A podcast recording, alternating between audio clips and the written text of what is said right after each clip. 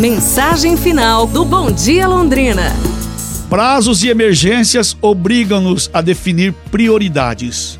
Na noite de 14 de abril de 1912, o grande transatlântico Titanic chocou-se contra um iceberg no Atlântico e naufragou, causando uma grande perda de vidas. Uma das histórias mais curiosas decorrentes do desastre foi a de uma mulher que conseguiu um lugar em um dos botes salva-vidas. Ela perguntou se podia voltar ao seu camarote para buscar algo e teria apenas três minutos para fazer isso. Em seu camarote, ignorou as joias que ela tinha e, no lugar das joias, pegou três laranjas. Em seguida, voltou correndo para o seu bote. Algumas horas antes, teria sido ridículo pensar que teria aceitado uma caixa de laranja em troca de um diamante, ainda que seja pequeno.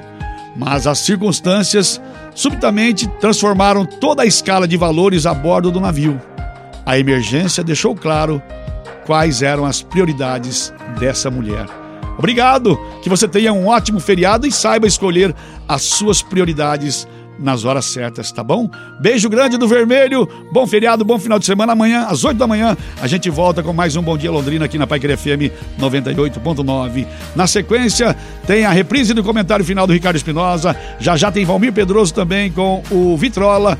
E eu te convido, vamos juntos fazer um bom dia?